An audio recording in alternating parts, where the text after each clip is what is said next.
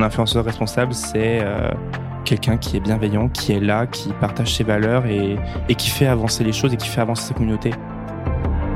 Bonjour et bienvenue sur Influence Corner. On se retrouve dans cette capsule spéciale pour parler d'influence responsable avec le soutien de la RPP. Je suis Myriam. Et je suis Lisa. On est communicante spécialiste de l'influence sous toutes ses formes. L'influence a beaucoup évolué ces dernières années et il y a de plus en plus de dérives. Il faut agir collectivement avec les marques, les agences et les influenceurs. Alors que l'année dernière, une collab sur quatre n'était pas mentionnée, aujourd'hui, selon le dernier observatoire de l'influence responsable de la RPP, on apprend que 83% des contenus montrent au moins un début d'identification. C'est mieux, mais il reste beaucoup de chemin à parcourir pour assurer une protection plus complète des audiences en ligne. Avec la RPP, on milite pour une influence plus transparente et plus responsable. C'est pourquoi on a décidé d'en parler cash dans ce podcast. Et qui de mieux pour en parler que les premiers concernés, les influenceurs? Dans cette série spéciale, on est parti à la rencontre de créateurs de contenu qui viennent d'univers très différents. Mode, lifestyle, voyage. Ils rassemblent des centaines de milliers d'abonnés sur YouTube, Instagram ou encore TikTok et ils ont un point commun, ils sont responsables et éthiques dans leur création de contenu. Qu'ils aient découvert le certificat de l'influence responsable récemment ou que ça fasse partie de leur démarche depuis le début, on a voulu les laisser raconter leur histoire, leur parcours et leur cheminement vers une influence plus éthique. Ils ont une voix et ils ont choisi de la porter dans ce podcast à leur manière, ce qui rend chaque épisode unique. Cette série de podcasts a été rendue possible grâce à la RPP, l'organisme de déontologie publicitaire en France qui réunit les marques, les agences, les médias et les plateformes. Ensemble, ces acteurs ont mis en œuvre le certificat de l'influence responsable dont on va parler dans ce podcast. Retrouvez un épisode tous les deux jours et abonnez-vous pour ne rater aucun témoignage.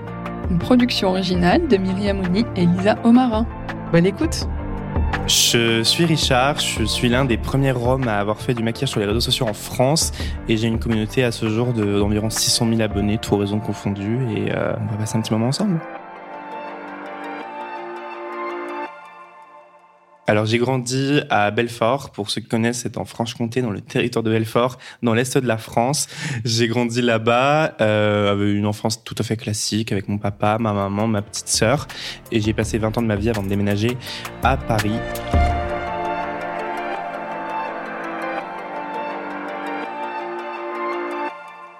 Mon adolescence s'est pas passée d'une très très bonne façon, manière. Le collège, euh, j'en garde un très mauvais souvenir, malheureusement, comme beaucoup de jeunes. J'ai subi de l'harcèlement parce que j'étais différent, tout simplement. À ce moment-là, je rentre pas dans les cases. J'ai un style vestimentaire qui n'était pas euh, normal entre guillemets pour un garçon de 12 ans. Je portais des t-shirts roses, des slims, euh, des converses euh, de couleur dépareillée et euh, c'était pas normal apparemment et je j'avais que des amis filles, j'avais pas d'amis garçons. Donc du coup, j'étais beaucoup moqué. J'étais je cite le PD du collège et du coup, je subissais des moqueries et même de mon groupe d'amis car c'était assez aléatoire des fois quand elles étaient bien lunées ça allait, on était amis, mais quand elles étaient, elles avaient envie de d'humilier quelqu'un ou de se moquer de quelqu'un, bah, ça tombait sur moi. Et vu que j'avais pas d'autres amis, bah, je restais avec elles parce que je me disais, ben, des jours ça allait, mais tant pis, les jours où ça allait pas. Et au même moment, quand j'étais en quatrième, mon papa est décédé d'un cancer et euh, donc c'est arrivé euh, au même moment que l'harcèlement et ça s'est amplifié à ce moment-là parce qu'on du coup on me disait il est mort à cause de ce que t'es, ce genre de choses donc euh, pas des choses que t'as forcément envie d'entendre. Et bon, je passais la plupart du temps de mes récréations dans les toilettes, enfermé pour être tranquille. Et même là, on venait m'embêter, on tapait aux portes et on me disait de sortir. Et, et ce qui était le plus étonnant, c'était que le personnel, pas enseignant, mais le, vous savez, tout ce qui est surveillant, etc., ne faisait rien et disait c'est de l'amusement, euh, c'est rien, c'est pas méchant. Mais je m'estime heureux parce que il n'y avait pas les réseaux sociaux comme aujourd'hui. Donc, euh, mon calvaire finissait aux portes de l'école. Et quand je rentrais chez moi, euh, je pouvais souffler. Mais c'est pas pour autant que j'en parlais. Ma maman l'a jamais su avant, maintenant que j'en parle. Et aujourd'hui, j'imagine même pas ce que ça doit être euh, avec les réseaux sociaux derrière, les numéros de téléphone, etc. Donc, mais bon, j'ai l'impression que maintenant c'est plus pris au sérieux aussi. Et Dieu merci, parce que ça peut vraiment gâcher des vies. Et surtout, hors de gâcher son moment présent, ça peut traumatisé pour la suite. Moi, je sais qu'aujourd'hui, ben, j'ai des gros problèmes de confiance en moi, même si je ne le montre pas, mais j'ai des gros problèmes de confiance en moi. J'ai des sortes de traumas, entre guillemets, qui sont dus à cette période-là où j'ai été rejeté, où j'ai été moqué et où j'ai, euh, et où il s'est passé plein de choses euh, pas très cool.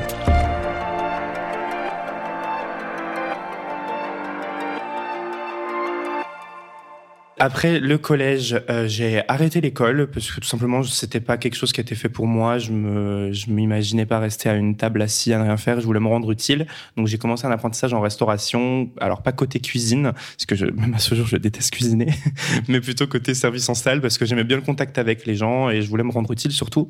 Donc j'ai fait quatre ans d'apprentissage pour faire deux diplômes. Donc j'ai été projeté dans la vie d'adulte euh, très jeune parce que à 15 ans, ben je fréquentais que des adultes. À mon travail c'était des adultes. Et à l'école où j'étais une semaine par mois, euh, bah, on était aussi entre guillemets des jeunes adultes, vu qu'on était tous euh, plongés dans ce monde-là très tôt. Et au final, ça m'a mis un petit peu dans ma bulle et j'ai l'impression d'avoir un petit peu raté une partie de mon adolescence car ben je travaillais, je rentrais chez moi et je retravaillais et je rentrais chez moi et je retravaillais, je rentrais chez moi parce que c'est quand même des horaires assez conséquentes quand tu es en restauration et c'est à ce moment-là où quelqu'un de très important est rentré euh, dans ma vie, Lady Gaga. Tout simplement, ça devait être en 2009. Je l'avais découvert avec un clip sur YouTube. Ça devait être AA, je crois, pour les connaisseurs. Et je l'avais découvert avec ça. Et je, je découvre cette femme totalement excentrique qui se moque du regard des autres. Et même en dehors de sa musique, je pense que c'est d'abord le personnage qui m'a interpellé et qui m'a fait un petit peu tomber amoureux d'elle, où je me suis... Euh... Enfin, en fait, de voir quelqu'un se moquer du regard des autres et oser être qui elle est, ça m'a vraiment plu. Donc je commençais à écouter beaucoup ses chansons, beaucoup la suivre. Et après, en 2011, si je dis pas de bêtises, euh, elle a annoncé et sorti son album euh, Born This Way, qui veut dire euh, Né ainsi. Et là, j'étais, je pense, arrivé au stade de groupie, où je passais tous mes moments de libre sur tous les blogs possibles, imaginables, à voir son quotidien, où elle sortait, ce qu'elle faisait. Enfin, vraiment, j'étais vraiment à fond là-dedans et je me, et c'était vraiment une passion pour moi en fait. C'était, je faisais que ça, j'en parlais ma pauvre mère, mais elle m'a vraiment beaucoup aidé euh, dans l'acceptation de moi, le fait euh, de me questionner sur ma sexualité, parce qu'à l'époque je me questionnais beaucoup. Je, pour moi, je devais pas être homosexuel, c'était pas bien. Et grâce à Lady Gaga, en partie, j'ai rencontré mon premier petit copain à l'époque sur un forum de fans de Lady Gaga, et euh, on est resté deux ans et demi ensemble. Et ça mon avec lui que j'ai fait mon coming out, que c'était mon premier copain mon premier amour, euh, avec qui j'ai fait mon, premier, mon deuxième concert de Lady Gaga euh, au Stade de France il y a 10 ans aujourd'hui.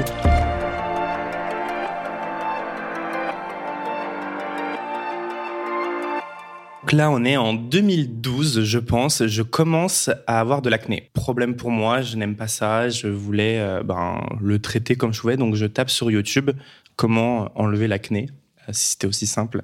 Et je tombe sur des vidéos de youtubeuses euh, comme Enjoy Phoenix, euh, Oria, enfin bref, plein de youtubeuses euh, beauté qui parlent, qui donnent des conseils. Et là, moi, j'essaye de les appliquer sur moi. Je vois que ça marche je me dis ah super bien alors qu'à l'époque c'était pas du tout mon souci la beauté. Je me lavais le visage avec du gel douche enfin ce dont maintenant je me bats pour que les gens ne fassent pas ça.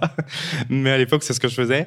Au fur et à mesure j'applique après un petit peu de fond de teint un petit peu de sourcils j'ai été fouillé dans la trousse à maquillage de ma prendre une bébé crème qui n'était absolument pas adaptée à ma couleur de peau mais pour moi c'était super joli. J'ai lâché Lady Gaga quand j'ai découvert le make-up Ensuite, du coup, une chose entraînant une autre, je suis passé à fond de teint, sourcils, etc.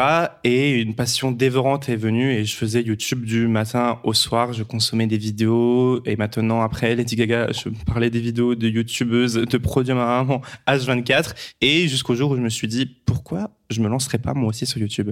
En voyant des YouTubeuses faire, ça me, enfin, je trouvais ça super cool et je voyais pas d'hommes en France le faire. En tout cas, il y en avait quelques-uns aux États-Unis, mais en France, j'en avais pas encore vu. Et je me suis dit, ben, vas-y, Richard, lance-toi. Qui sait, si ça marche, tant mieux. Si ça marche pas, tant pis, au moins ça t'amusera. Et je me suis lancé en 2014. Et maintenant, voilà où j'en suis. Donc ça a plutôt marché.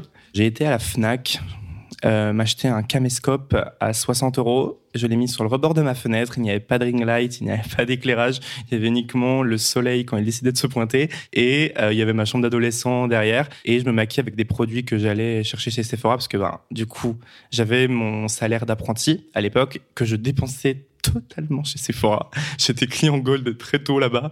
Et ils me voyaient très souvent. Et du coup, j'achetais tous les produits que les youtubeuses mettaient en avant parce que ben, moi, j'écoutais tout ce qu'elles disaient et je voulais les tester. Et il y avait plein de produits divers et variés et je donnais mes petits conseils. J'étais absolument pas naturel. Je faisais des sourires forcés au possible parce que je voulais rentrer un petit peu dans le moule de ce que je voyais. Enfin, je voulais refaire ce qu'elles faisaient, elles, à travers leurs vidéos.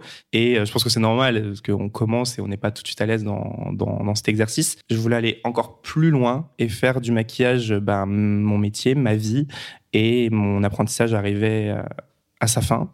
Et j'avais dit à ma maman, ben, je veux faire du maquillage mon métier. Elle m'a dit non, mais le maquillage, ce n'est pas un métier, tu pourras pas en vivre, etc., etc. J'ai dit si, si, si. Elle me dit, bah, t'as l'été pour. En deux mois, si tu trouves pas, tu vas dans un hôtel travailler euh, en tant que serveur.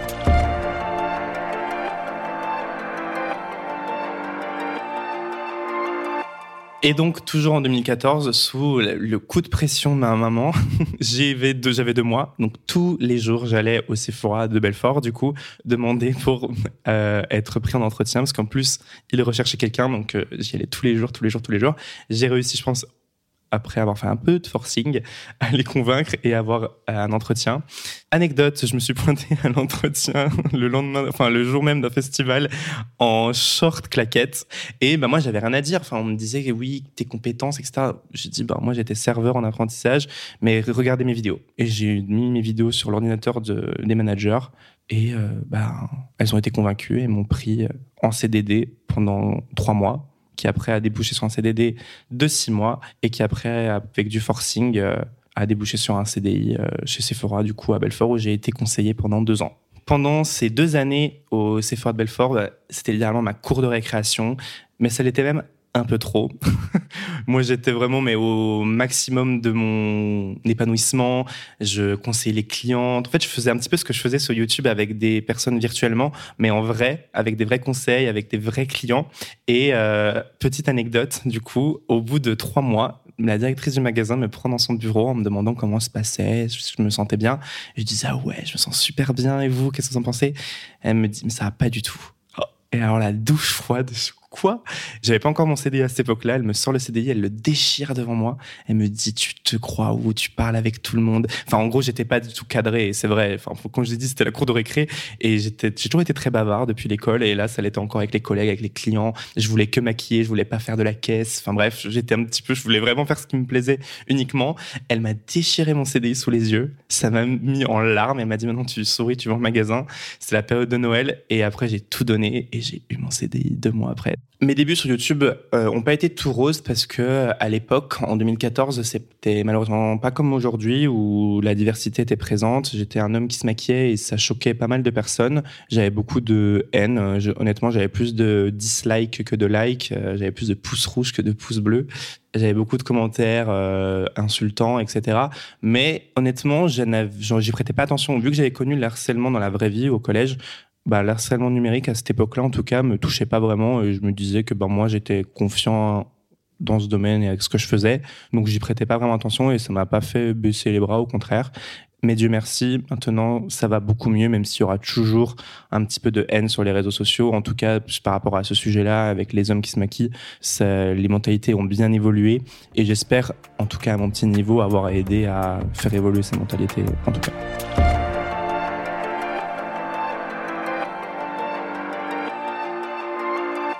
Un beau jour, en mai 2016 exactement, j'ai décidé de démissionner chez Sephora car mon rêve avait toujours été de partir vivre à Paris. Ma marque de make-up préférée à l'époque était NARS et j'avais postulé chez eux pour pouvoir travailler euh, sur le Sephora des Champs-Élysées. J'avais été pris, sélectionné pour partir à Paris travailler chez NARS. Donc honnêtement, j'y croyais pas, mon rêve se réalisait littéralement. Et là, un beau jour, je reçois un coup de téléphone de, de quelqu'un qui me dit "Oui, c'est le directeur général de Sephora France et je suis pas content de votre démission." Alors moi, choqué, je savais pas comment ça se passait, je disais désolé, euh, je voulais, enfin limite je m'excusais d'avoir démissionné alors que what the fuck, on n'a pas à s'excuser de démissionner. Et il m'a dit, enfin en gros il, me faisait comprendre qu'il voulait pas que je parte, qu'il voulait me retenir parce que ma communauté avait un petit peu grandi sur les réseaux sociaux depuis et je pense qu'il avait remarqué euh, au niveau du siège et il voulait me proposer quelque chose. Donc, il m'a proposé une rencontre à Paris. Il me propose de me créer un poste sur mesure pour moi euh, dans la communication, dans les réseaux sociaux au siège à Paris. Alors, moi, euh, sortant d'études de restauration et d'avoir fait conseiller en maquillage euh, chez Sephora je me dis mais à quel moment enfin on me propose ça enfin je comprenais pas vraiment mais ça m'a vraiment vendu du rêve. Et à ce moment-là du coup j'ai décidé de rester chez Sephora et de refuser le poste que Nars m'avait proposé. Et j'ai dû déménager en deux semaines top chrono à Paris en ne connaissant personne pas de famille pas d'amis, pas de collègues, tout seul à Paris. Fin mai 2016, j'arrive à Paris, euh, tout émerveillé, tout euh, les vraiment les étoiles dans les yeux j'avais deux casquettes dans mon job. J'avais une casquette ambassadeur pour la marque où je représentais vraiment Sephora sur les réseaux sociaux, donc dans les vidéos YouTube. Au début, je me souviens quand c'était encore la mode de Snapchat, je faisais les Snapchat quotidiens sur euh, le compte de Sephora. À terme, du coup, j'étais un petit peu DA des réseaux sociaux où je gérais la direction artistique des posts, des vidéos, euh, un peu la production, etc. J'ai proposé à Sephora de créer ma propre palette d'highlighter. Je me suis dit que ça pouvait être très très bien parce qu'il n'y avait pas d'homme encore qui avait lancé un produit de maquillage en France et donc du coup, je me suis dit que comme pour Sephora et comme pour moi, ça pouvait être très très bien. J'ai proposé mon projet, j'ai travaillé mon PowerPoint avec toutes mes idées, vraiment les pour, etc. J'ai présenté ça à la direction. La direction a dit allez, on te fait confiance, let's go. Et j'ai eu un an pour pouvoir préparer ma palette avec les équipes de Sephora. En vérité, la création a commencé en 2018 pour sortir en 2019. Donc, j'ai pu choisir le packaging, les teintes, le nom de la palette qui s'appelait The Shiniest by Richard, donc la plus brillante par Richard parce que c'était une palette d'highlighter. Hum, ce qui me tenait à cœur surtout, c'était de pouvoir proposer un éventail de teintes qui puisse aller à toutes les carnations, car l'inclusivité est hyper importante pour moi. Et le nom des teintes avait vraiment des rapports très personnels avec moi. Enfin, vraiment, je voulais vraiment que ce soit très personnel et pas une palette impersonnelle euh, euh, on pouvait trouver.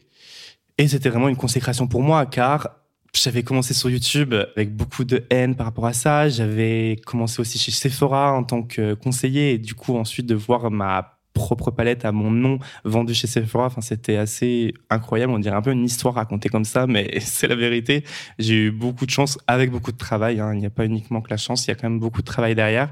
Et euh, l'aventure s'est poursuivie après cette palette en 2021 où j'ai pu créer maintenant une collection entière avec une palette de fard à paupières et deux gloss suite au succès de la première. Et euh, cette collection était encore plus engagée que la première car j'ai réussi aussi à amener un petit peu ça chez Sephora, où j'ai décidé de reverser un euro de chaque palette vendue à une association LGBTQIA+, qui s'appelle Mac LGBT.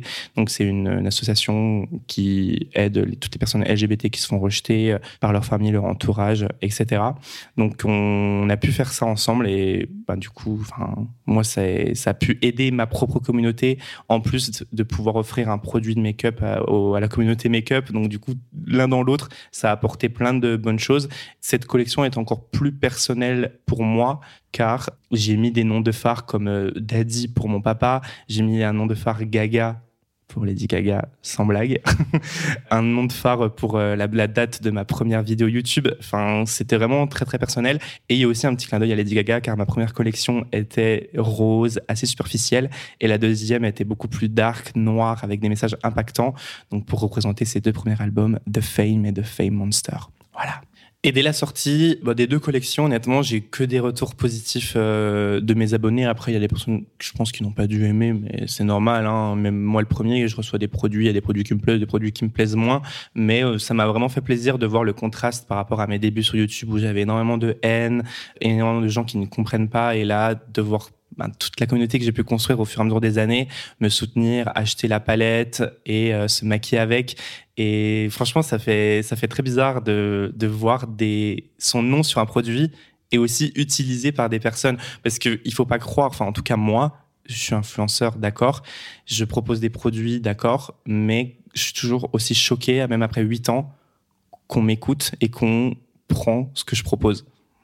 ça m'étonne toujours. Quand on me dit j'ai acheté ce gloss grâce à toi je me dis ah ouais mais vraiment on m'écoute. Enfin ça moi ça me ça me m'hallucine toujours. Donc euh, non c'était vraiment une super belle expérience. Je l'ai fait deux fois. Et euh, qui sait peut-être une troisième on ne sait jamais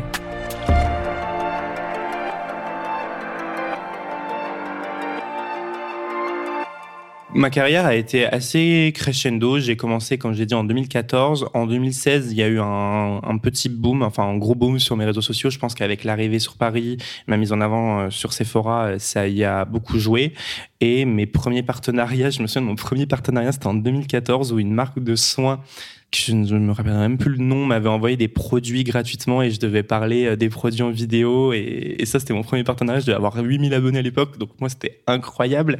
Donc, les demandes de partenariat commençaient à arriver de plus en plus. Et vu que j'avais deux travails, donc mon travail euh, à plein temps chez Sephora, plus mon travail de créateur de contenu à côté, bah, j'avais de moins en moins de temps. Donc, j'ai pris la décision de me faire accompagner par une agence, donc euh, Point d'orgue, pour gérer mes partenariats rémunérés, me gérer les contrats, ce genre de choses. Enfin, tous les, toutes les choses entre guillemets qui étaient euh, très preneurs d'énergie et qui m'intéressaient le moins parce qu'honnêtement quand on est créateur de contenu c'est pas la comptabilité qui nous intéresse c'est pas les factures qui nous intéressent c'est la création de contenu. Donc je voulais vraiment me focaliser là-dessus et de pouvoir uniquement me concentrer sur la créativité sur les projets et de me faire accompagner et surtout de façon sûre sur tout ce qui est juridique parce que ben un influenceur n'est jamais préparé à tout ça. Enfin, la plupart du temps, on sort de l'école ou d'un travail comme moi qui n'avait rien à voir. Donc, euh, enfin, la comptabilité, etc., on n'y connaît rien. Donc, vaut mieux s'entourer de professionnels pour euh, éviter de faire n'importe quoi et de bien se faire conseiller.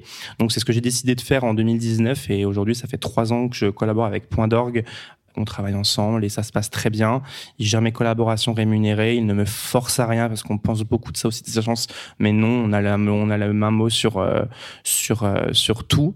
Et euh, c'est une très belle collaboration et qui nous dégage beaucoup de temps et qui sont et qui et ils sont très très très utiles. Et ce qui est surtout très bien, et pour moi, ce qui fait un petit peu aussi le côté influence responsable, après, des personnes travaillent très bien seules, n'ont pas besoin d'agence, et peuvent être responsables aussi, hein, qu'on s'entende. Mais moi, en tout cas, c'était pas mon cas. J'avais vraiment besoin de me faire accompagner.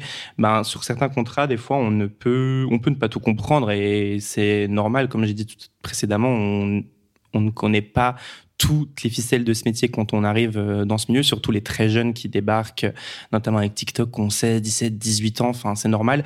Donc par exemple, quand on a des demandes de session de droit d'image, moi au début je ne savais pas ce que ça voulait dire, donc je disais oui, oui, prenez mon image gratuitement, mais il faut savoir que ça se rémunère. Pareil pour les demandes de sponsorisation de contenu. Par exemple, récemment, j'ai été dans, dans les gares pendant trois semaines avec euh, une marque de soins. Tout ça, ça se protège, ça se rémunère, ça se contractualise.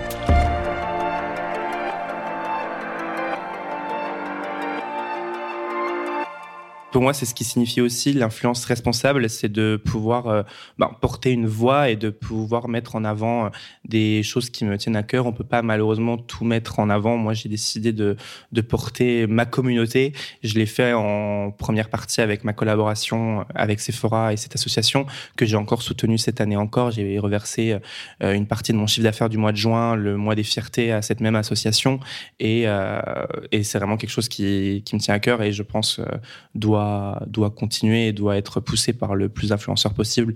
Pour moi, un influenceur n'est pas uniquement là pour mettre en avant des produits et pour pousser la consommation, mais aussi euh, porter des messages, sensibiliser. Pour moi, une de mes valeurs les plus importantes, en tout cas dans mon métier et même dans la vraie vie, c'est vraiment la transparence et euh, donc c'est pour ça que l'influence responsable, euh, enfin, résonne totalement en moi. C'est hyper important de ne pas mentir à sa communauté. En fait, de toute manière, je pars d'un constat très simple. Tu mens une fois à ta communauté, ta communauté va tester le produit alors que tu, que tu as menti. Elle va être déçue une fois, elle t'écoutera plus derrière. Donc, en fait, ça ne sera jamais bénéfique pour toi. Donc, enfin, je pars juste de ce principe-là. Moi, j'aimerais pas être pris pour un imbécile par quelqu'un. Donc, je ne veux pas prendre les autres pour des imbéciles non plus. Donc, j'ai toujours été honnête et transparent sur euh, ce que je pensais des produits. Des fois, même à mes détriments, où on me dit t'es trop dur, etc. Mais c'est comme ça. Si j'aime ou j'aime pas, on ne peut pas tout aimer, on ne peut pas ne rien aimer non plus. Sous tous mes posts, sous toutes mes stories, dès qu'il y a une collaboration rémunérée, je le mentionne, euh, car tout simplement, c'est normal. Et pour moi, il n'y a pas de honte. Au contraire, je trouve que c'est ben, super cool pour moi et même ma communauté est super fière de moi. J'ai par exemple annoncé cette année que j'étais ambassadeur Beauty Bay et toute ma communauté m'a félicité en commentaire. Tout le monde m'a dit, mais c'est super bien, tu mérites. Et ça fait plaisir parce que on est ensemble, on n'est pas me, ils sont pas à me tirer dessus. Oui, mais tu gagnes trop d'argent en faisant des partenariats ou tu fais trop de partenariats ou ceci ou cela. Il y aura sûrement des personnes qui pensent cela, mais la plupart de ma communauté est quand même bienveillante parce que je pense être quelqu'un de bienveillant et donc du coup on a vraiment cette relation de fierté tout simplement.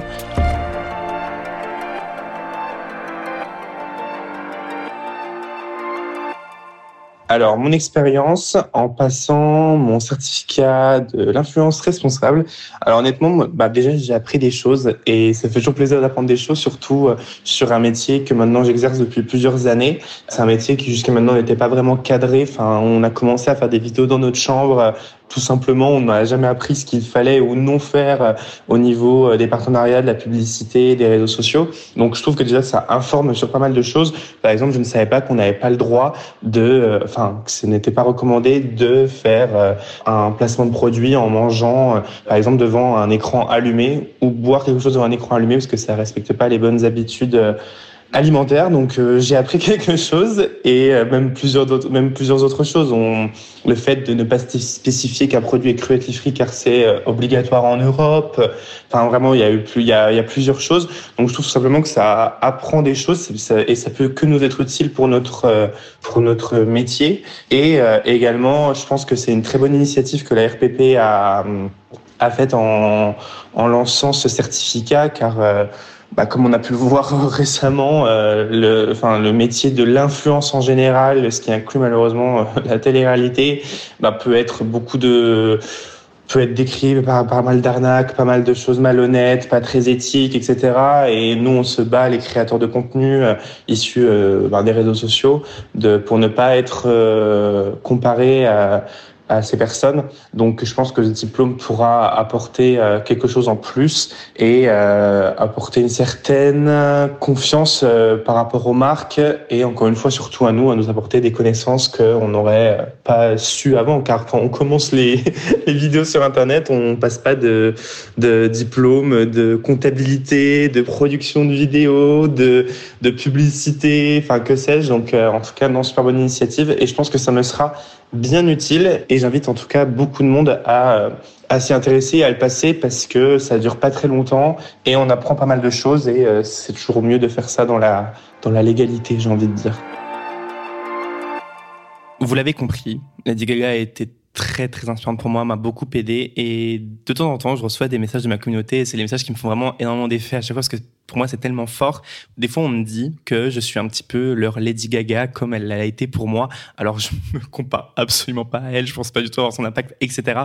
C'est ce que les gens me disent et moi quand on me dit ça, mais je me dis mais vous vous rendez pas compte de ce que vous me dites. Enfin elle a été tellement impactante et tellement inspirante, elle m'a tellement aidé, même limite sauvé, que je n'imagine pas avoir cet impact sur les gens et je pense même pas l'avoir au fond de moi vraiment. Moi, j'essaye d'être là, d'aider et de porter une voix et euh, pour moi, ça me tient énormément à cœur. Enfin, j'ai été entre guillemets sauvé et aidé par elle. Donc je me dis si à ma petite petite échelle, je peux faire la même chose avec des jeunes, avec d'autres personnes. Si j'ai pu aider des hommes à oser se maquiller, à assumer qu'ils ont qu'ils aiment le maquillage et ne pas en avoir honte. Et quand des personnes, même encore au concert de Lady Gaga que j'ai fait il y a pas pas longtemps, on m'a dit merci d'être là, tu as aidé énormément de gens, tu te rends pas compte, mais tu es, une source d'inspiration et merci d'avoir été là.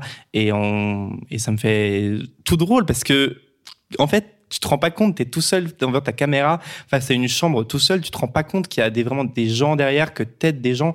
Comme je disais tout à l'heure par rapport à, acheter un gloss, je faisais la comparaison, je me rends même pas compte qu'on m'écoute pour acheter un produit, alors qu'on m'écoute dans les paroles et dans les statements que je prends, mais encore moins. Donc, euh, franchement, c'est assez fou. Et euh, ben, merci. Merci d'avoir écouté ce podcast. S'il vous a plu, abonnez-vous pour découvrir chaque jour un nouveau témoignage et surtout, partagez-le autour de vous. Merci aux équipes techniques Laurent et Geoffrey d'Into the Wave au montage et à Amel Alnia à la coproduction et surtout pour ses conseils précieux. Et pour finir, un grand merci à tous les créateurs de contenu qui ont participé à cette capsule, qui ont accepté de prendre la parole sur le sujet de l'influence responsable. Et bien sûr à leurs agences, Grosse, Fin d'Or et Soirée de Production. À bientôt!